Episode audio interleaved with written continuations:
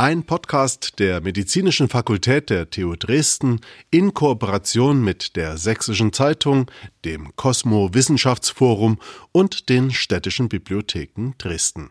Musik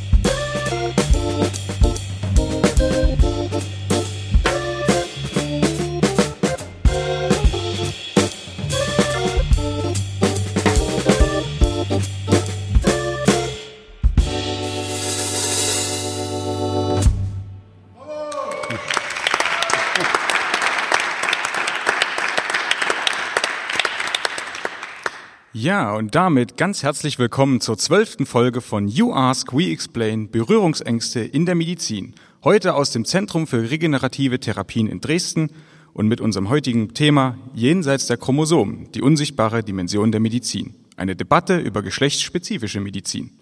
Mit meinen Gästen wollen wir heute über diese Themen reden. Die Gäste wären da Frau Anne Röhle, Ärztin, stellvertretende Leiterin des medizinisch-interprofessionellen Trainingszentrums und Gleichstellungsbeauftragte der Medizinischen Fakultät Dresden.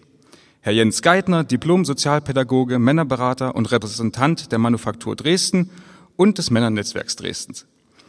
Und Leo Lenz, Mitglied im Stadtrat Dresden sowie Referent für Projektkoordination und Vernetzung im Queeren Netzwerk Sachsen.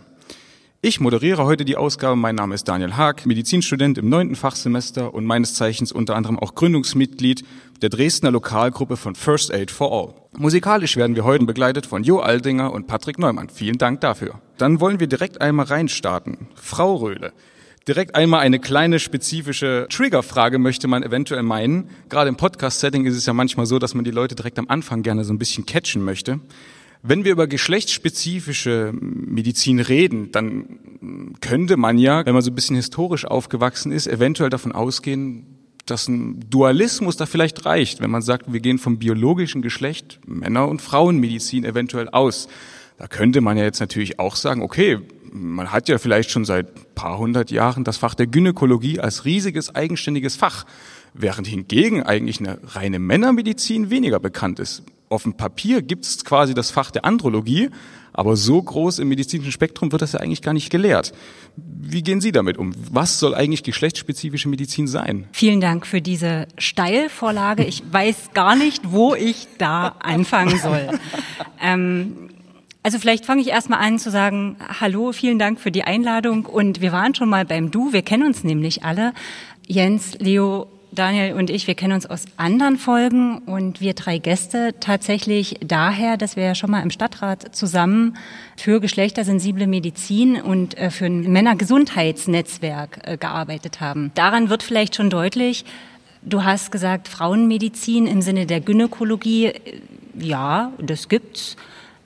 Das ist jetzt auch noch nicht so großartig, da haben wir auch noch Nachholbedarf. Aber wir machen auch noch keine gute Männermedizin, das stimmt weil wir zwar den männlichen Körper lernen und lehren, aber an ganz vielen Punkten vergessen, dass Männer natürlich auch für ihre Gesundheit selber verantwortlich sind. Und es gibt zum Beispiel die Initiative Pink Stings, die hat dieses Jahr die Fachgesellschaft, ich glaube, für Urologie ausgezeichnet, weil sie äh, die PartnerInnen äh, von Männern angesprochen hat als die Gesundheitsverantwortlichen für ihre Partner, die sich doch bitte bemühen sollen, dass ihre Männer zum Arzt gehen. Und ich denke so, hä? Schaffen die Männer das nicht alleine? Ja, vielen Dank erstmal für diese einführenden Worte. An der Stelle dann vielleicht auch gleich die Frage, also ist es dann tatsächlich einfach damit getan, dass man sagt, okay, wir müssen dafür sorgen, dass wir eine Medizin für Männer und für Frauen spezifisch haben oder ist das Ganze noch etwas vielschichtiger? Und äh, für alle Geschlechter. Wir wissen auch aus der Biologie, es gibt mehr als XX und XY. Da gibt es tatsächlich noch Varianten. Plus äh, diese Dualität der Geschlechter, die gibt es vielleicht erst seit 200 Jahren. Das kann man durchaus in der Historie nachlesen. Und da gibt's noch mehr. Spannenderweise haben sich zwei Greifswalder zum Beispiel zusammengetan, die haben auch mit geschlechtersensibler Medizin angefangen und haben gesagt, Mensch, Geschlecht ist nicht das Einzige in der Medizin, äh, wir müssen diversitätssensible Medizin machen. Äh, wir haben ganz viele Aspekte in der Medizin, die wir noch unzureichend beleuchten und wir haben Aspekte, die wir schon ausreichender beleuchten. Alter zum Beispiel. Wir wissen, dass wir kleine Kinder nicht so behandeln können wie Erwachsene. Und wir wissen auch, dass wir Alte nicht so behandeln können wie junge Menschen. Das ist auch ein Aspekt, wo wir einfach Menschen unterschiedlich behandeln müssen und nicht alle über einen Kamm scheren können. Weil Sie ja gerade das Thema zwischen der Dualität auch zwischen Erwachsenen- und Kindermedizin angesprochen hast, haben wir denn auf einer medizinischen Ebene auch Daten, die belegen, dass wir aufgrund dessen, dass wir eben noch diese geschlechterspezifische Medizin noch nicht in diesem Ausmaß haben, wie wir sie vielleicht bräuchten, dadurch auch Menschen schlechter behandeln? Ja, in jedem Fach. Wir machen mit Monika Falting, der Gleichstellungsbeauftragten der Medizinischen Fakultät und Katrin Engelmann aus dem Klinikum in Chemnitz für den Medikstudiengang haben wir ja die Vorlesungsreihe Geschlechtersensible Medizin implementiert. Die läuft seit 2021, 22 und wir haben mittlerweile über 24 Fachgebiete und anverwandte Fachgebiete in dieser Vorlesungsreihe gehabt, manche mehrfach, manche erst einmalig und wir haben bisher noch in jedem Fach zu jeder Krankheit, zu jeder Diagnostik, zu jeder Therapie Unterschiede zwischen den Geschlechtern gefunden, gesehen, mit Studien belegt ähm, und können sagen, weder Frauen noch Männer und von allen anderen Geschlechtern, da sind wir in der Studienlage noch weit entfernt, da ist noch Optimierungsbedarf. Okay, im Folgenden werden wir dann auch noch auf die Praxisbeispiele hoffentlich eingehen. Jens, vielleicht erstmal auch für das Auditorium und generell auch für unsere Zuhörerschaft da draußen Männermanufaktur. Was kann ich mir darunter vorstellen oder Männerberatung? Vielleicht mal einen kurzen Einblick in dein Berufsleben. Ich fand die Kombination jetzt gerade schön. Männermanufaktur. Habe ich noch nie so gehört. Ein guter Triggerfeld. Ne? Ja, ich sitze ja heute hier mehr oder weniger mit zwei äh, Hüten. Ne? Auf der einen Seite komme ich von der Manufaktur, das mache ich halt freiberuflich, weil mir das einfach irgendwie so Freude macht und schon immer so von der Hand geht, einfach mit Männern gemeinsam spezifische Themen mit Männern auch zu besprechen. Und das andere ist, ich bin angestellt im Männernetzwerk und mache dort hauptsächlich die Arbeit als äh, psychosozialer Berater für erwerbslose Männer. Und ähm, an der Stelle ähm, bin ich jetzt sozusagen bei dem Thema immer wieder konfrontiert.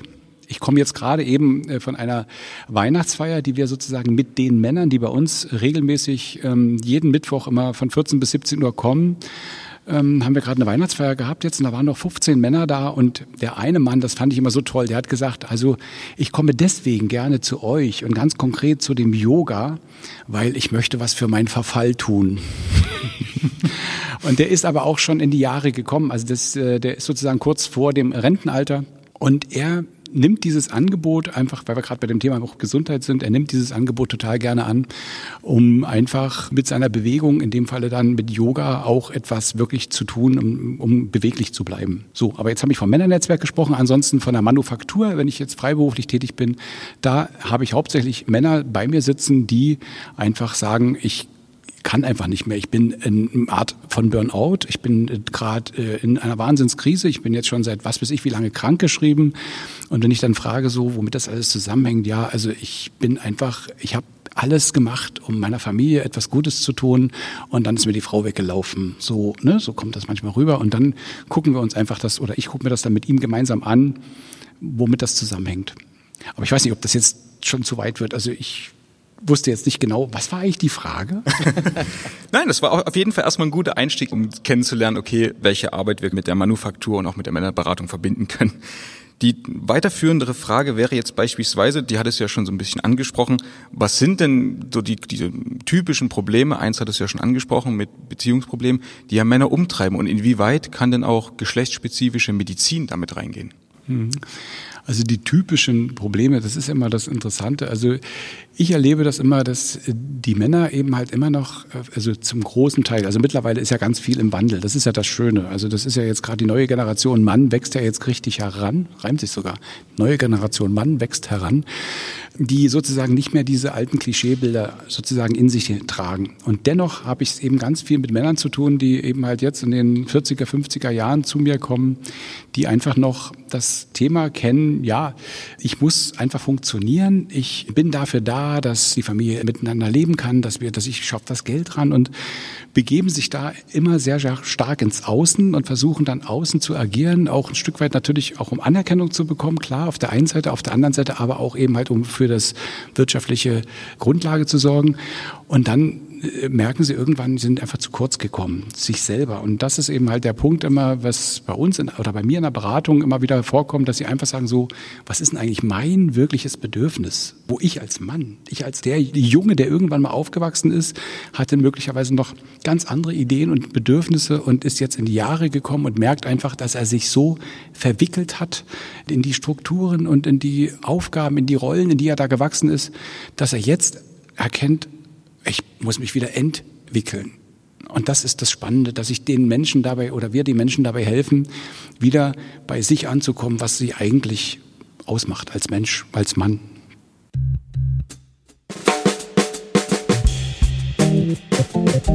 Ja,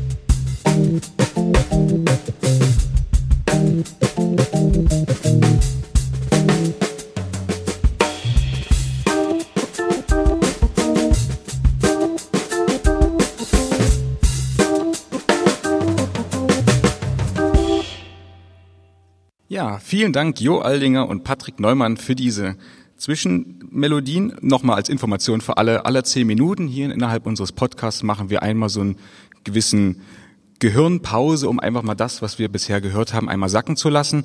In diesem Sinne werden wir damit auch weiterführen, das nur mal als Information für alle. Wir sind aber noch nicht, tatsächlich noch nicht ganz fertig mit der Vorstellung. An dieser Stelle auch die Frage an Leo das Thema geschlechtersensible Medizin und Queer Netzwerk. Wie hängen diese beiden Themen zusammen? Möchtest du vielleicht etwas auch über deine Arbeit im Netzwerk erzählen? Das kann ich gerne machen. Ähm, genau, das queere Netzwerk ist quasi der Dachverband der Vereine in Sachsen, die sich für sexuelle und geschlechtliche Vielfalt einsetzen. Das ähm, ist zum Beispiel in Dresden der Gerede e.V. oder in Leipzig die Rosalinde oder auch die Jungen- und Männerarbeit ist auch Mitglied bei uns. Und wir sind an unterschiedlichen Stellen quasi auch im medizinischen Bereich unterwegs, da geschlechtliche Vielfalt auch ein großes Thema in der Medizin sein sollte und noch nicht immer so ist, wie wir finden, wie es sein müsste. Und vor allem Personen, die wir quasi vertreten oder für die wir versuchen, für ein bisschen besseres Leben zu kämpfen, äh, sind immer wieder oder tre treffen immer wieder auf Hürden im medizinischen Bereich und die versuchen wir mit abzubauen. Wir sind allerdings nicht so viele Leute. Das heißt, wir können es nur ähm, versuchen und ja, arbeiten da einfach dran. Aber schaffen das niemals alleine. Da seid ihr hoffentlich auch nicht allein und hoffentlich über die äh, weitreichenden Ausmaße auch dieses Podcasts werden natürlich hoffentlich auch mehr Mitglieder dazukommen. Wie, wie schätzt du denn persönlich auch die Bedeutung derartiger Interessensvertretung auch für queere und non-binary Personen in Bezug eben auf geschlechtsspezifische Medizin ein? Also wie, wie viel ist denn da eigentlich noch möglich oder muss noch möglich gemacht werden? Puh. Große ähm, Da muss noch ziemlich viel getan werden, sag ich mal so. Kam jetzt eine Studie raus zu Lebenswirklichkeiten von queeren Personen in Sachsen und da hat jede zweite Person, die entweder transgeschlechtlich ist oder nicht binär, ähm, geantwortet, dass sie äh, schon schlechte Erfahrungen im Gesundheitssektor gemacht hat.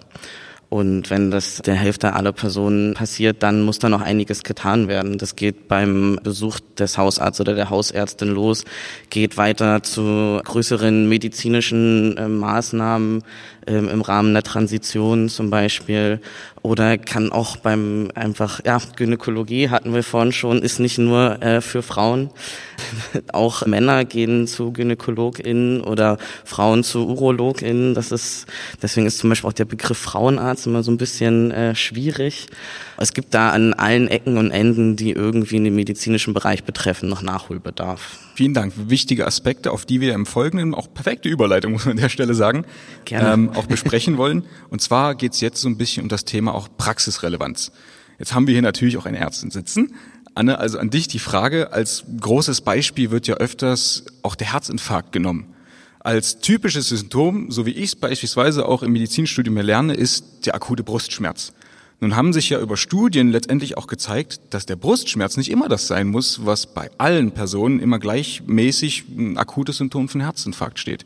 Bei Frauen ist es ja häufig auch einfach nur durch eine erschwerte oder gestörte Atmung auch einfach auftretend. Welche Beispiele gibt es denn noch, wo solche akuten Diskrepanzen eigentlich zwischen den Geschlechtern vorherrschen? Also es gibt die klassischen Erkrankungen, die sich schon ähnlich äußern. Also ich sag mal die Gallenkolik, die Nierenkolik, ja, diese in Wellen äh, wellenförmig kommenden Schmerzen, äh, sehr starke Schmerzen, die die Leute nicht ruhig liegen lassen. Das ist schon durchaus gleich. Mitunter äußern Personen des weiblichen und des männlichen Geschlechts die Schmerzen aber unterschiedlich stark und werden auch unterschiedlich stark ernst genommen. Also diese Geschlechtsspezifika, die ziehen sich durch verschiedene Schichten. Schmerzen werden zum Teil anders geäußert oder auch gerade den Herzinfarkt, den du angesprochen hast. Das ist nicht nur so, dass der bei Frauen andere atypische, also für unsere Zuhörerschaft, ich habe gerade Gänsefüßchen gezeigt. Man muss sagen, in acht von zehn Lehrbüchern wird der Frauenherzinfarkt noch als atypisch dargestellt. Also 50 Prozent der Weltbevölkerung hat atypische Symptome das ist schon irre. Und wir wissen das seit 40 Jahren und das steht immer noch in den Lehrbüchern, äh, dass Frau als Nebensatz atypische Symptome hat. Und das führt halt dazu, dass nach wie vor Herzinfarkte übersehen werden. Und ich denke, das liegt eben nicht nur daran, dass wir in der Kardiologie dort sprachlich auch zu wenig darauf achten, sondern das liegt auch in den anverwandten Fächern, dass ich eben zum Beispiel in der Nephrologie, in der Nierenheilkunde als Differentialdiagnose nicht lerne, dass Nierenschmerz, der vielleicht nicht ganz typisch kolikartig ist, dass das möglicherweise ein Herzinfarkt sein könnte. Auf jeden Fall, das, das meine ich auch selbst aus der eigenen Erfahrung, dass das kommt viel zu kurz und sollte auf jeden Fall in das Curriculum mit einbezogen werden. Ein wichtiger Aspekt sind ja beispielsweise auch Arzneimittel. Wir benutzen ja auch viele Arzneimittel, die mehrere, vielleicht sogar 100 Jahre, wenn ich mich recht entsinne, auf dem Buckel haben können aber sagen wir mal, innerhalb des Forschungsspektrums oder wie sie auch entwickelt wurden, eigentlich eher im männlichen Spektrum angereichert sind. Wie stellt sich denn da auch die Unterschiede im Wirkungen und auch Nebenwirkungen zwischen den Geschlechtern dar? Gravierend. Man testet ja vorher im Labor und an der Maus, übrigens an der männlichen Maus, weil die aus irgendwelchen Gründen preiswerter als die weibliche Maus ist. Verstehe, wer will, aber okay. Und dann kommt es ja in die klinischen Studien zuerst an jungen, gesunden Männern. Man sagt, so ab dem 25. Lebensjahr fällt der Testosteronspiegel beim Mann kontinuierlich ab. Das heißt, ein Mann in seinem 50. Lebensjahr, der dann wahrscheinlich so sein erstes Medikament braucht, für den ist es eigentlich auch schon nicht geeignet. Ja, dann kommen noch die Hormone dazu, die natürlich was damit machen, wie das abgebaut wird. Und letztendlich können wir sagen, dass acht von zehn Medikamenten, irgendwie scheint sich acht von zehn so durchzuziehen durch die Studien, ähm, werden aufgrund der Nebenwirkungsrate bei Frauen wieder vom Markt genommen. Es gab ja auch neulich auch mal wieder Debatten über Verhütungsmittel auch für, für Männer. Da ist ja auch immer ganz interessant gewesen, dass die Zulassung dafür nicht erfolgt ist, weil die Nebenwirkungen zu hoch sind. Wie ist denn eigentlich die Nebenwirkung dieser Präparate mit denen der Hormonpille für die Frau einzuschätzen? Ist das, das ist eine gute Frage, fair? das gebe ich mal an die Manufaktur ab. das weiß ich nicht. Das habe ich jetzt nicht ganz verstanden, dass ich sozusagen darüber reden soll, ähm, wie die. Gut. Also wir können jetzt über Verhütung reden. Nein, also, also die Frage ist ja, äh, muss Frau hormonell verhüten, wenn es äh, die Möglichkeit einer mechanischen Verhütung mit Kondom gibt, das außerdem noch äh, uns vor Geschlechtskrankheiten schützt? Also müssen wir überhaupt über Nebenwirkungsraten so extrem sprechen? Okay, damit kann ich wieder was anfangen. Das ist völlig in Ordnung. Ich denke, das hängt ja auch wirklich dann jeweils auch von den jeweiligen Männern oder auch von den jeweiligen Beziehungen ab. Also ich würde es von vornherein nicht per se sagen, dass es so oder so sein müsste, sondern entscheidend ist doch letztendlich irgendwie für sich selber erstmal zu gucken, zum Beispiel jetzt als Mann auch in, äh, irgendwann an einem Punkt zu sein, zu sagen, ja okay, warum denn auch nicht die Sterilisation, die einfach dann in Frage tritt und möglich ist, die dann möglicherweise einfach eine Entscheidung ist für einen Mann und das sind Themen, die ich zum Beispiel unter anderem auch, ich habe ja selber auch einen, die gehe ja nun regelmäßig auch, das darf ich jetzt an der Stelle auch mal sagen, zum Urologen, also jedes Jahr. Das ist einfach eine wichtige, aus meiner Sicht eine wichtige Untersuchung. Und das ist das, was ich versuche, auch den Männern bei uns eben halt auch nochmal klar zu machen. Und dort habe ich auch das Gefühl, also zumindest bei dem Arzt, bei dem ich dort bin, dass der mich eben halt auch als ganzen Mann sieht. Also der durchaus euch so eine Fragen auch mal stellt und sagt so, wie, wie ist denn das für Sie? Also wäre das, könnte das möglicherweise ein Thema sein? Und sich da auch gehen zu öffnen, das wünsche ich mir den Männern auch, dann einfach zum Urologen zu gehen und zu sagen, so ja, ich habe eine Beziehung zu einer Partnerin oder ich möchte mich gerne irgendwie da auch schützen oder wie auch immer, was kann ich denn da tun? Und da erfahre ich eine ärztliche Beratung von einem, aus meiner Sicht zumindest erfahrenen Urologen und den, das würde ich dann auch nutzen. Aber das ist eine Form. Das andere ist natürlich wirklich immer die, ja, es hängt immer wieder von der Beziehung ab, die ich eingehe mit den Menschen, mit denen ich verkehre. Also kann man quasi zusammenfassen, auch aus deiner Erfahrung ist es schon so, dass sich Männer auf jeden Fall etwas Gynäkologenmäßiges auf jeden Fall wünschen würden, wo sie auf jeden Fall wissen, da kann ich mit meinen geschlechtsspezifischen Anliegen auf jeden Fall hingehen. Ist das wirklich so ein Thema, was auf jeden Fall sich auch in der breiten Masse widerspiegelt? Ne, eben noch nicht in der breiten Masse. Mhm. Also ich denke, das ist wirklich ein Thema, was jetzt immer mehr auch geöffnet werden kann, dass einfach auch Paare oder die Menschen, die also miteinander ein geschlechtlichen Verkehr eingehen wollen, dass sie einfach darüber offen reden, dass sie kommunizieren. Und das ist meine Erfahrung, wenn ich in einer Manufaktur oder im Männernetzwerk, ist egal, endlich dann irgendwann einen vertrauten Raum habe, um mit dem Mann über sowas zu reden, dann ist es auf jeden Fall erstmal so, dass die dann relativ erstmal auch hilflos sind. Ja, zu wem gehe ich denn da? Mit wem kann ich denn darüber eigentlich reden? Und dann ist meine Funktion einfach zu sagen, ja, okay, in dem konkreten Fall wäre es doch erstmal auch wichtig zu gucken, was braucht es letztendlich auch erstmal äh, für dich als Mann? Was ist, was tut dir erstmal für dich äh, gut? Und auf der anderen Seite, wenn du mit einer Beziehung eingehst, was, was wäre denn der Wunsch deiner Partnerin oder deinem Partner, je nachdem? Und das ist aber eben das Thema Kommunikation. Ich muss drüber reden.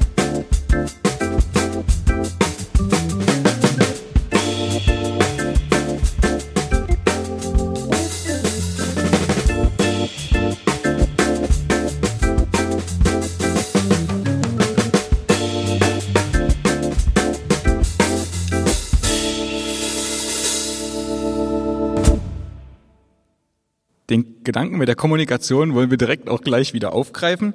Leo, wie, wie stellt sich denn das eigentlich bei euch im, im Netzwerk dar? Gab es da bisher Projekte auch, wo ihr geschlechtsspezifisch medizinische Aspekte dort auch einmal in den Fokus gerückt habt und dann auch mal in einem breiten Zentrum mal darüber gesprochen habt?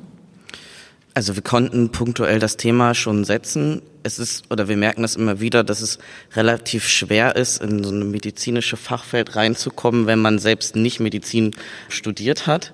Wir haben, wie gesagt, zusammen schon mal im Stadtrat bei einer Veranstaltung zusammengesessen, um so eine Männergesundheitsstrategie in Dresden mit anzustoßen. Da waren wir, oder war ich dann zumindest auch nochmal ähm, eingeladen zu einem Art Fachtag, auch in Dresden zu äh, geschlechtersensibler Medizin, wo wir dann mit so kurzen ähm, Vorträgen und eher so kleinen Sensibilisierungsmaßnahmen so schon mal langsam das Thema äh, setzen können. Ansonsten, wie gesagt, ist es immer relativ, relativ schwer, dort reinzukommen. Und ist es in deinen Gesprächen denn auch mal zu Worten gefunden von eben Transgender bzw. Non-Binary People, dass man wirklich dieses Gefühl hat, wie es Anne ja auch beschrieben hat, dass man eventuell von der heutigen Hochschulmedizin, so wie sie noch besteht, eventuell sich abgehängt fühlen könnte, dass eben nicht alle Notwendigkeiten und sagen wir mal spezifischen Aspekte berücksichtigt werden? Ist das ein breites Gefühl? Das ist auf jeden Fall ein breites Gefühl, ja. Also es gibt einfach wenig Ärztinnen, die aufgeklärt sind. Und jedes Mal, wenn man wieder zu neuen Ärztinnen kommt, ist man wieder quasi in einer Outing und einer Erklärungssituation. Und man selbst muss quasi Aufklärung leisten, die man eigentlich nicht leisten müsste, die man von der Person gegenüber eigentlich erwartet und guckt relativ oft in fragende Gesichter. Und ja, also man wird auch oft selbst zu so einem kleinen ja, Mediziner oder Medizinerin, weil man einfach selber ganz viel äh, suchen muss und nachschauen muss. Jetzt hatten wir gerade schon die Geschichten mit, na ja, die wirken bei Männern und Frauen anders, die Medikamente. Da gibt es dann auch viele Transpersonen, die sich fragen, na ja, wie wirken die dann jetzt bei mir? So, was ist da der ausschlaggebende Punkt? Äh, sind es jetzt, sind es die Hormone, sind es irgendwelche anderen körperlichen Eigenschaften? Wo muss ich drauf achten? Da ging es auch bei der Corona-Schutzimpfung ähm, zum Beispiel, da ging es dann um Herzmuskelentzündung oder sowas, die dann bei jüngeren Männern öfter aufgetreten sind. Ähm, muss ich da auch drauf achten? Dann war es auch bei der Corona-Schutzimpfung, dass zum Beispiel bei transmännlichen Personen die Periode wieder eingesetzt hat. Und das kam aber nicht durch Ärztinnen, die dann aufgeklärt haben, sondern in der Community hat sich das rumgesprochen. Also es ist ganz viel, ähm, sag mal, Selbstaufklärung, die da ähm, geleistet wird. Wenn man jetzt aber quasi so ein bisschen auch in die Tiefe mal schaut, merkt ihr in der Gruppe schon so ein bisschen, dass sich ein Wandel einstellt oder sind das wirklich noch so festgefahrene Systeme, dass man da keine, ich sag mal, positive Dynamik erkennt? Ist sehr unterschiedlich. Also es gibt sehr gute Beispiele, es gibt aber auch sehr schlechte Beispiele. Es ist sehr teilweise sehr, sehr, sehr radikal negativ. Und dann gibt's aber genauso Personen, die es ähm, versuchen oder Arztpraxen, die da sehr, sehr weit sind, oder sehr, sehr progressiv. Und davon gibt's aber relativ wenige. Es ist noch nicht so in der breiten Masse angekommen, sag ich mal. Vielleicht auch gleich die, die Rückfrage an unsere Ärztin in der Runde. Leo hat es ja schon angesprochen, die, ich mache jetzt auch mal Anführungszeichen, die eine Transpersönlichkeit, die gibt's ja nicht, weil wir haben ja auch verschiedenste medikamentöse Präparate, die ja Hormonersatz liefern sollen. Ich weiß jetzt nicht, inwieweit du da groß drinne bist, Anne, aber wie viele Subtypen, wenn man das mal so profan sagen darf, kann man sich denn bei sowas vorstellen? Wie viele Präparate gibt's denn da draußen? Da gibt's Du stellst aber schwere Fragen.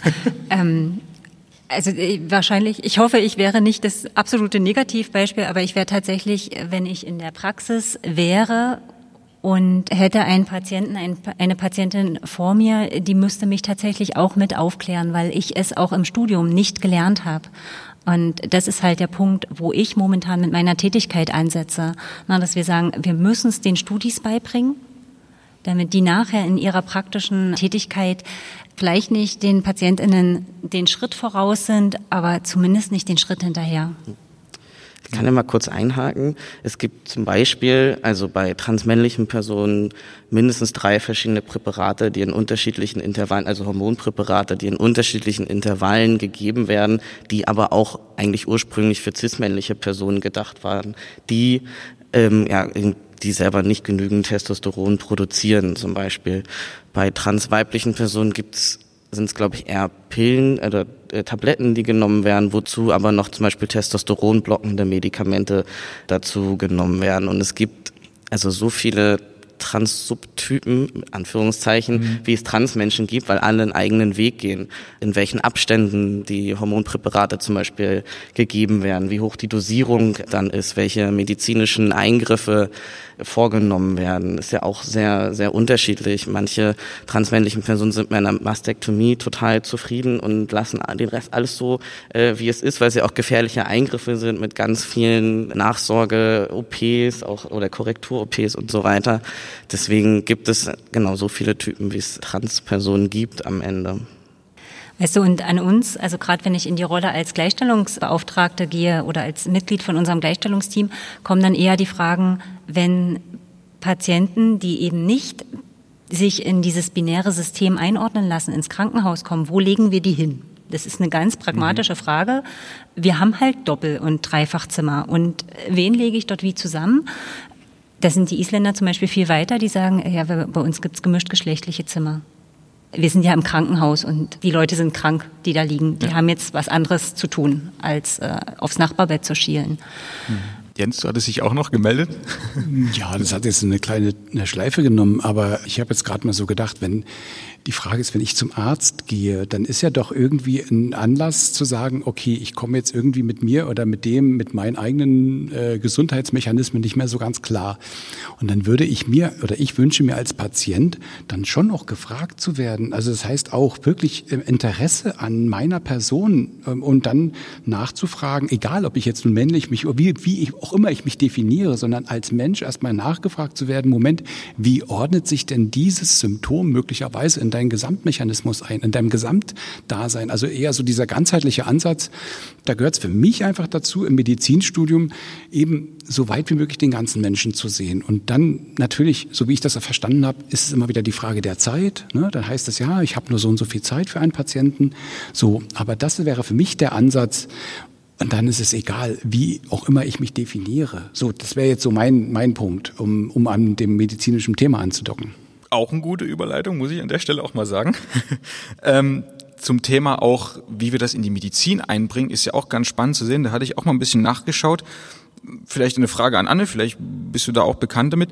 Die Deutsche Gesellschaft für geschlechtersensible Medizin hat ihre erste Publikation 2012 herausgebracht mit dem Titel Sex and Gender Aspects in Clinical Medicine und das nächste Buch Sex and Gender Differences in Pharmacology. Beide davon nennen sich als die erste Publikation ihrer Art. Ist es wirklich so, dass wir im gesellschaftlich, medizinisch, forschungstechnischen Aspekt wirklich erst seit 2012 diesen Aspekt wirklich untersuchen?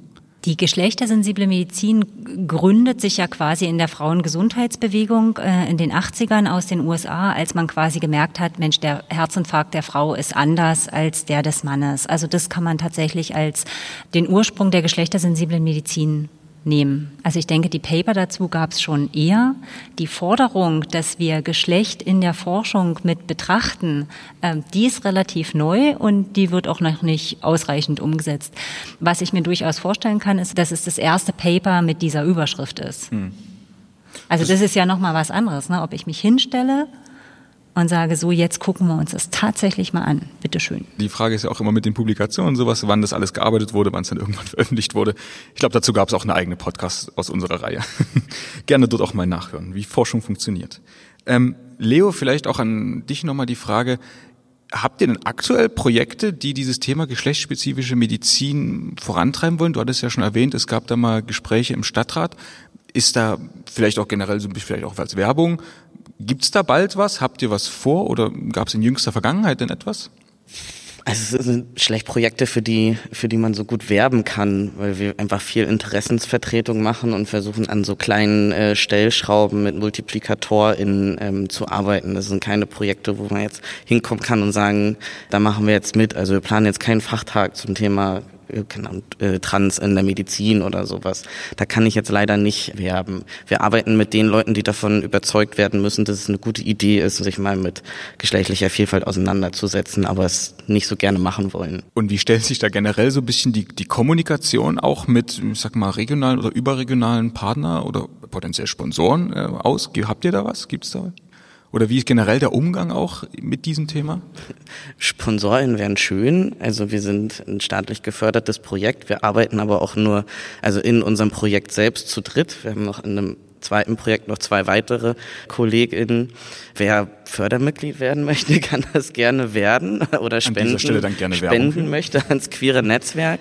Äh, gerne, können wir gut, äh, können wir gut gebrauchen. Aber ansonsten keine SponsorInnen oder irgendwie sowas.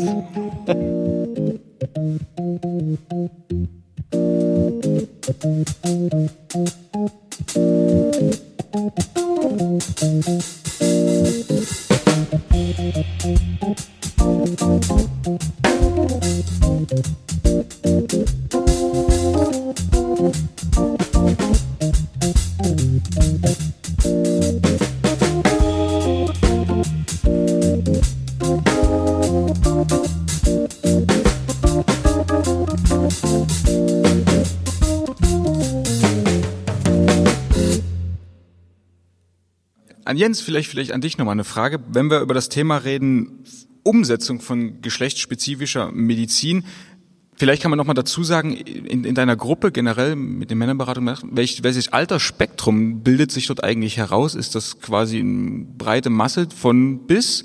Oder ist da generell irgendwie eine Kerngruppe auch alterstechnisch, wo man sagt, die Probleme, die fangen erst jetzt an oder die entwickeln sich erst? Wie, wie, wie stellt sich das dort eigentlich bei euch dar? Oh, das könnte ich jetzt, muss ich jetzt ausholen, weil ähm, wenn ich jetzt vom Männernetzwerk rede, dann haben wir ja mehrere Projekte. Also unter anderem Jungen und junge Männerarbeit. Dann sind das natürlich Jungen, die gerade erstmal jung geworden sind, so also die sozusagen ganz frisch das Thema überhaupt, dass man ihre eigene Sexualität sich äh, verstehen und begreifen. Das heißt also, da sind wirklich in Schulklassen teilweise Projekte auch von unseren Mitarbeitern gemacht und geplant und auch zum, zur Sexualität. Also das, das läuft super. Und äh, jetzt meine ich den ganz großen Bogen ähm, bis hin zu Seniorenarbeit. Dafür sitze ich zum Teil auch mit da, weil ich hauptsächlich Seniorenarbeit für, also für männliche Senioren mache und habe natürlich dann ein Spektrum ungefähr so ab 55, 60 geht's los, ähm, bis der älteste Mann, der hatten da gestern erst, der war 84, 83, 84, der sozusagen dann in der Seniorenarbeit mit dabei ist. Und ja, und erst gestern, also wir haben dann äh, sehr praktische Projekte, eben männliche Seniorenarbeit. Da geht es darum zum Beispiel, dass wir den Treidlerpfad in Dresden wieder ins äh, Bewusstsein der Menschen und der Touristen äh, bringen wollen, die früher sozusagen diese Schiffe da hochgezogen haben. Das war ja eine rein männliche Arbeit. Und in diesem Projekt ist ein, ein, ein 84-jähriger Mann, der dann einfach im, im Rahmen einer gemeinsamen Gruppe eben halt wirklich diese Themen auch von Tod und von Sterben und von Vergehen einfach mit reingebracht hat. Und das hat ja auch sehr viel eben mit Gesundheit zu tun. Ne? Also das heißt also, diese Spanne ist total breit. Und in der Manufaktur selber, wenn ich jetzt da so gucke, da ist natürlich in meiner Männergruppe oder den Männergruppen, die ich sozusagen leite, sind meistens das die Mitte 40er. Das ist total spannend. Also die Mitte 40er, die einfach dann das erste Mal so ihre Familienenergie irgendwie so reingebracht haben, bis die Kinder so ungefähr sechs, sieben sind und auf einmal merken so, pff, irgendwas gibt's jetzt noch im Leben, was anders sein muss. Irgendwie komme ich da nicht mehr ganz klar. Haben ihre mindestens erste, wenn nicht sogar schon zweite Krise und mit denen arbeiten wir dann eben halt wirklich geschlechtsspezifisch, indem wir wirklich diese Themen herausarbeiten. Wieso trifft's dich gerade als Mann? So was und, und dieser Austausch dann unter den Männern, das ist so wertvoll, dass sie einfach miteinander eben halt ins Gespräch kommen können, was sie woanders so noch nicht sich trauen oder wo die, die Gesellschaft, ich sage mal, die Gesellschaft gibt's ja nicht, aber diese Möglichkeiten des Austausches noch nicht so gegeben sind.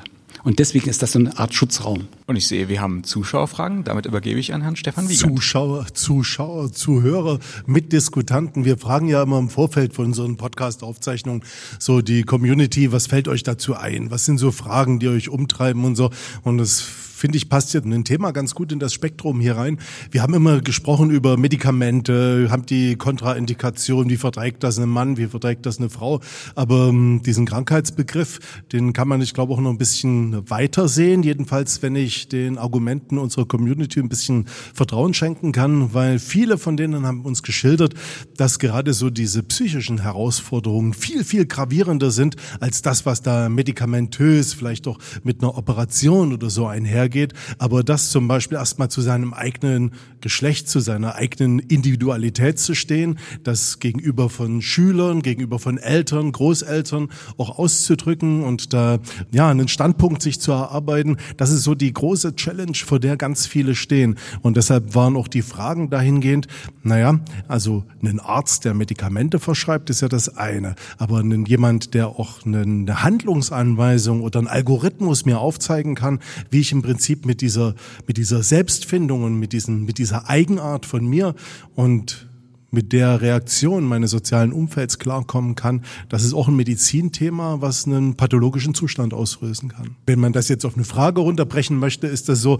dass man tatsächlich Menschen ausbilden kann, in solchen Situationen einen Ratschlag zu geben. Leo, nimmt man sowas in Anspruch in der Community? Ist das so, dass man immer jemanden sucht, auch der mal zuhört und der dann einen, einen Algorithmus hat, wie man sich verhalten kann? Klingt nach Therapie. Also ähm, gibt's auch auf Rezept. Genau, also wird jetzt sagen klassische Verhaltenstherapie oder sowas ist allen Menschen nur zu empfehlen, sich mal TherapeutInnen zu suchen. Das kann wahre Wunder bewirken, sich selbst auch noch mal ein bisschen besser kennenzulernen und äh, einzuschätzen und genau solche Fragen dann auch für sich beantworten zu können, wenn man es freiwillig macht. Bei hm. Transpersonen vor allem ist es so, dass es aufgezwungen wird eigentlich. Also wer sich medizinischen Behandlungen unterziehen möchte, muss eine Therapie machen. Das kann in manchen Fällen ganz gut sein. Es gibt aber genauso Leute, die sind so klar, dass sie sich diese Fragen einfach, diesen Fragen einfach nicht mehr stellen. Die haben kein Problem damit, sich deinen Eltern oder Großeltern oder wie auch immer zu sagen, ich bin ein Mann, ich habe die Geschichte für mich geklärt oder ich bin eine Frau und müssen dann trotzdem diese Therapie machen. Aber so ganz grundsätzlich finde ich, dass alle Menschen mal darüber nachdenken könnten, auch mit anderen Menschen zusammen, was bedeutet es überhaupt irgendwie ein Geschlecht zu haben oder irgendwie Mann oder Frau oder diverse, nicht binär zu sein und was bringt das überhaupt äh, mit sich dann am Ende? Was bedeutet das für mich überhaupt? Ja, das war auch so ein interessanter Ansatz der, in, der, in den Mails und so, die wir bekommen haben und in den Anrufen, dass ähm, gefragt wurde, also wie sinnhaftig ist es überhaupt, sich einem Geschlecht zuordnen zu müssen oder zuordnen zu können. Also vielleicht gibt es auch eine Antwort aus der Runde darauf. Das ist ja so ein fester Grundstein oder Grundpfeiler unserer Gesellschaft. Schön wäre es, wenn es irgendwie nicht so wäre, wenn es nicht so eine große Rolle spielt. Aber es ist ja egal, wo äh, Mensch hingeht, ähm, spielt es irgendwie immer eine Rolle. Dann ist immer dieses lästige, aber sehr wichtige Beispiel der Toiletten, wo es anfängt, dass Menschen sich irgendwie einteilen müssen. Ähm, Gehe ich nur nach links oder rechts, bin ich äh, Frau oder Mann, da fängt es an, dann geht es zum Spielzeug, dann geht es zur Medizin, dann es ist egal wo, mindestens keine Ahnung, zehnmal am Tag ist man damit konfrontiert, äh, welches Geschlecht man da nun eigentlich, ähm, eigentlich hat. Ich würde mich freuen, wenn wir zu einer Gesellschaft kommen würden, in der das keine Rolle mehr spielt oder nicht mehr so eine große Rolle spielt. Ich setze da ganz viel auf die kommenden Generationen. Dann war noch ein Thema, das fand ich auch ganz interessant, dass man gesagt hat, okay, wenn ich jetzt einen Arzt oder eine Ärztin mir aussuche und da zu einer Prophylaxeuntersuchung oder so komme, dann habe ich ja einen gewissen Vorlauf. Aber lass mal so einen Fall eintreten, dass beispielsweise ein Notfall ist. Also und gerade nach einer Operation, auch bei Transgender-Leuten. Also kennen sich Notfallmediziner mit den besonderen Gegebenheiten aus? Müsste man da aufklären? Gucken die dann? Oder ist man dann lebendes Versuchsobjekt? Wie geht man in solchen Momenten damit um? Wenn man als Transgender-Person einen Autounfall hat und eingeklemmt ist, dann äh, muss die halt genauso rausgeholt werden äh, wie Mann, Frau, Kind oder Alter. Da macht man jetzt ja keine Unterschiede. Die Frage ist halt nachher in der Behandlung, ja, also wenn diejenigen auf der Intensivstation liegen, wenn ich äh, Medikamente äh, gebe, wirken die genauso, wirken die anders? Muss ich hier Sachen beachten? Muss ich vielleicht Medikamente äh, substituieren, die derjenige im Vorfeld schon oder diejenige im Vorfeld schon genommen hat? Da muss man sich dann durchfragen. Das nennt sich Anamnese. Ja, und der letzte Punkt, der dann noch da war, und dann kommen wir wieder zurück zu dieser Fragestellung, also Schulmedizin, psychologische, pathologische Zustände so. Also gibt es tatsächlich Medikamente, kann man die benennen, die so eine Kontraindikation mit sich bringen, wo man sagt, also um Gottes Willen, also da die Finger davon lassen? So als rein Ratgeberaspekt. Oder müsste man bei Wirkstoffen aufpassen?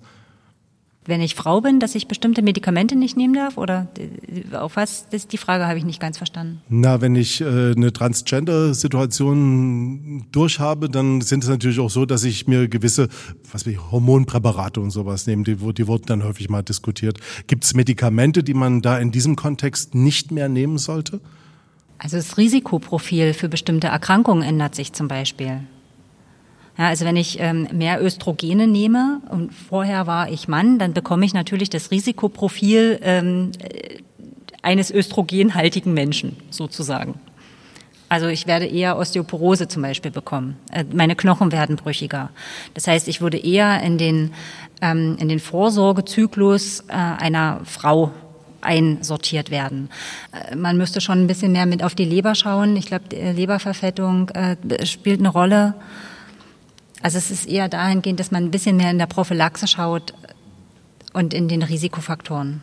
Und bevor die Band losspielt, ich kenne das nämlich, die spielt immer dann los, wenn ich Ja, da muss ich dich auch noch mal ganz kurz unterbrechen, weil was unsere Zuhörer zu Hause nämlich nicht sehen, ist, dass Jens und ich ganz oft nicken, wenn Leo was sagt, weil ich glaube, so weit sind wir nämlich alle bei den Geschlechtern nicht voneinander entfernt. Ähm, dieses Verhaltenstherapie. Ja, das sollte jeder Mensch machen, unabhängig vom Geschlecht und unabhängig vom Thema, sich mal damit auseinanderzusetzen. Wer bin ich eigentlich? Was will ich auf dieser Welt? Das ist ja, hat ja nichts mit Geschlecht zu tun. Und die Frage, die noch in der Community gestellt wurde bei uns war, gibt es objektive Kriterien, wonach man zwischen Männern und Frauen unterscheidet? Also Laut unseren Lehrbüchern schon. Die sagen ja ganz Was klar, äh, Sex, ähm, das biologische Geschlecht, ne, das, äh, da gibt's hier Frau, das ist die Ausprägung Mann, dann gibt's eine Ausprägung dazwischen. Ähm, das ist Inter, das können wir nicht zuordnen und mittlerweile müssen ja auch Kinder, die so geboren werden, das nicht mehr sofort operieren, sondern die können sich das später überlegen oder können das auch lassen. Und dann gibt's ja Gender, das soziokulturelle Geschlecht. Und da wissen wir, dass die Ausprägungen äh, zwischen weiblich und männlich ähm, ja ganz vielfältig sind. Also jeder von uns hat, glaube ich, weibliche, historisch weibliche äh, Attribute und historisch männliche Attribute in sich.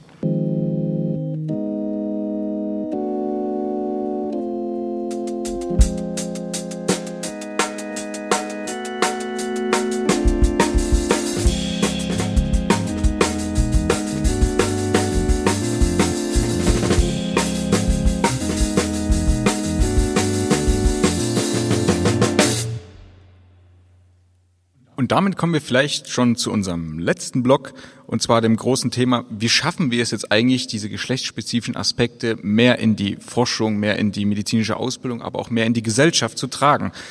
Vielleicht auch direkt an, an Anne die Frage, du, du arbeitest ja über das äh, medizinisch-interprofessionelle Trainingszentrum direkt, kann ich ja so sagen, mit uns Studierenden da zusammen.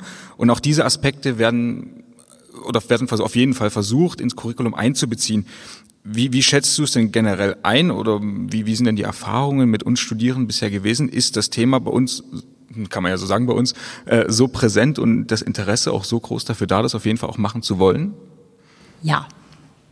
Und ähm, ich würde sagen, es geht Stück für Stück voran. Es gibt kleine Forschungsprojekte. Also wir als MITS, wir haben zum Beispiel letztes Jahr ein kleines Drittmittelprojekt eingeworben ähm, und ziemlich erfolgreich umgesetzt. Wir haben dieses Jahr wieder Drittmittel explizit für den Bereich Geschlechtersensibilität und Diversität eingeworben.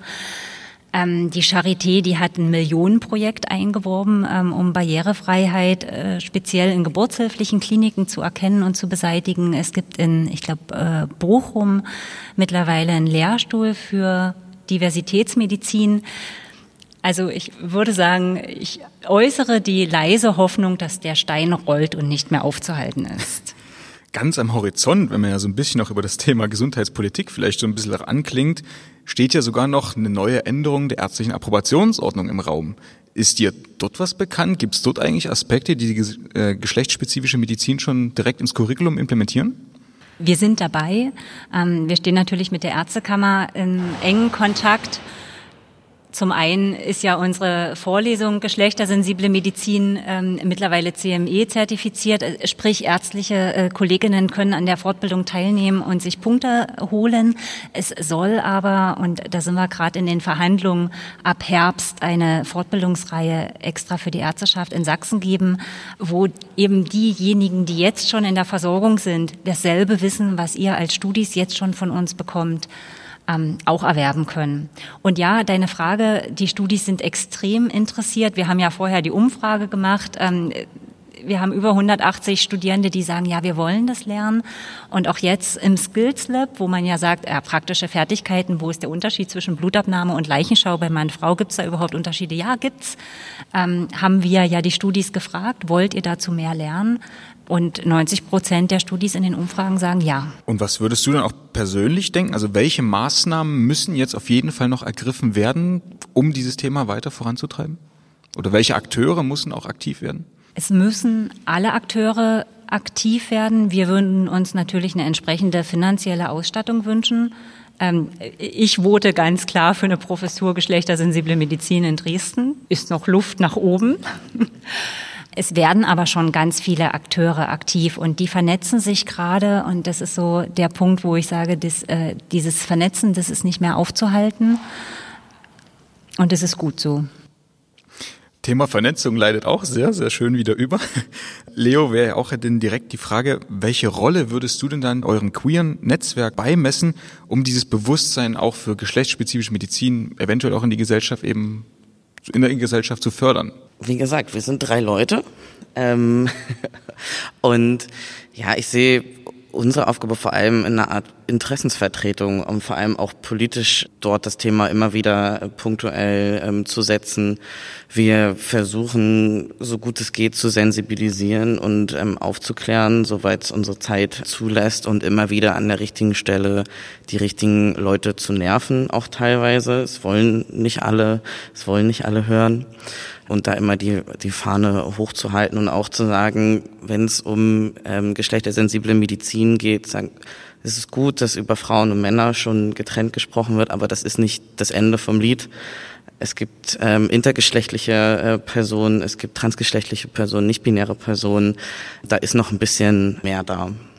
Und wie stellt sich das beispielsweise auch in größerem sozialen Rahmen, Social Media und Ähnlichem da? Habt ihr da positive oder sogar negative Erfahrungen mit, mit derartigen Themen? Also negative Erfahrungen haben wir auf jeden Fall immer. Wir sind in Sachsen, also das ist das ist nicht aufzuhalten, dass wir da, äh, dass wir da auch äh, negativen, äh, ja, dass wir da einfach Gegenwind bekommen aber genauso auch positive Rückmeldungen, die vor allem aber auch in der Community liegen, die sich dann auch bedanken oder freuen oder genau, wenn wir auch versuchen, kleine Aufklärungskampagnen zu machen. Das hatten wir zum Beispiel zum Thema divers. Was bedeutet das eigentlich? Eine Kampagne dazu gemacht. Negatives Feedback gibt's eher von, also nicht aus der Community, sagen wir es mal so. Und wie würdest du dir quasi auch die Zukunft dessen wünschen oder auch für euer Netzwerk an, an sich? Geht es da wirklich dann einfach um, um die Größe oder welchen Hintergrund misst du da vor allem der aktuellen gesellschaftlichen Entwicklung auch bei?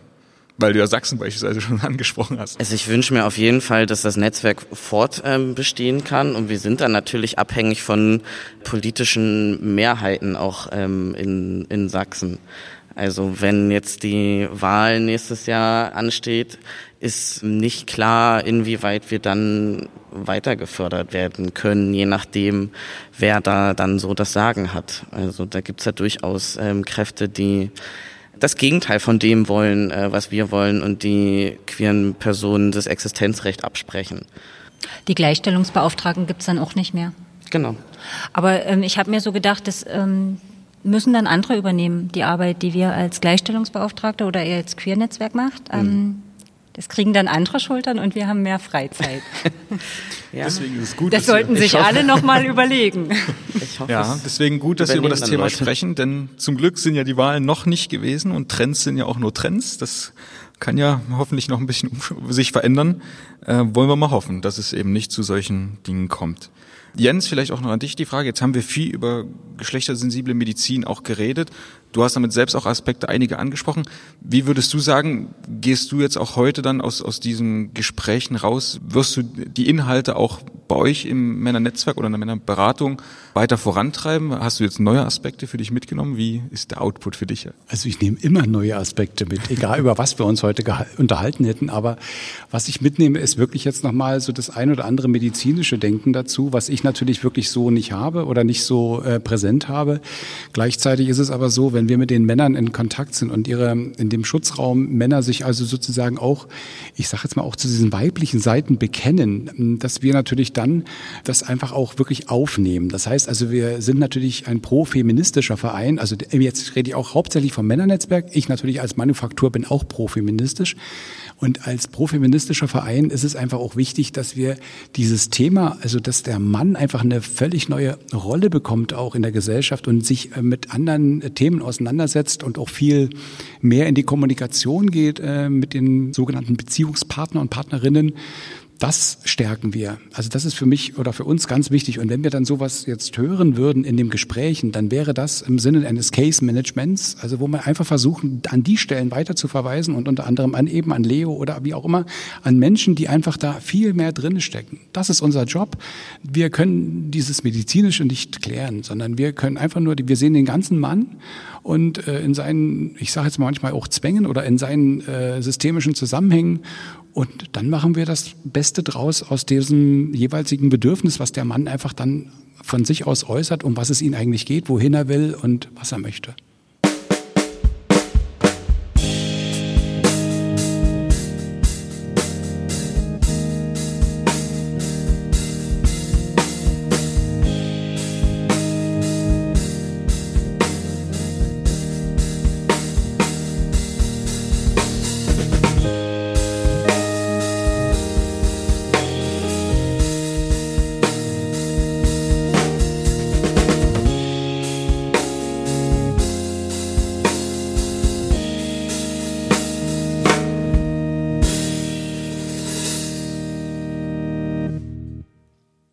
Nochmal ein herzliches Dankeschön an Jo Aldinger und Patrick Neumann für die musikalische Untermalung. Ich habe den Podcast hier auch eingeleitet mit einer gewissen Triggerfrage und möchte die natürlich auch im Kreisschluss genauso äh, beenden. Deswegen, Anne, an dich nochmal eine Frage. Am Ende des Tages möchten wir Zuhörerinnen und Zuhörern immer so ein bisschen was mitgeben und deswegen dieser kleine provokative äh, Aspekt. Und zwar ist ja in letzter Zeit, wenn man so ein bisschen in die Weltpolitik geguckt hat, immer wieder auch der Aspekt der Zeit generell. Wir haben ja sogar Zeit auch hier angesprochen thematisiert wurden. Zeitpunkt des Kohleausstiegs, schaffen wir Klimaziele 2030, wie ist das mit, mit ähm, wenn wir jetzt mal Landespolitik reden, mit Sachsen-Strategie digital 2030. Man hört 2030 relativ häufig. Ich denke, ab dem Jahr wird alles besser und ja, wir finden quasi den Pott voll Gold. Was denkst du quasi, wenn man jetzt das so als Zeit einordnet, wann haben wir geschlechterspezifische Medizin? Das kann man ja im Internet googeln. Ähm, das ist aktuell, je nachdem, welches Land wir uns angucken, etwa in 130 bis 250 Jahren. Tja, ich glaube, ähnlich wie das Klimaziel werden wir das nicht ganz schaffen mit 2030. Okay. In diesem Sinne herzlichen Dank an meine Gäste für ihr Dasein heute. Danke auch an das Auditorium, an das CRTD dafür, dass wir hier heute da sein durften, an die gesamten Veranstaltungen und auch an das Team von You Ask, We Explain und damit frohe Weihnachten, einen guten Rutsch und bis ins neue Jahr.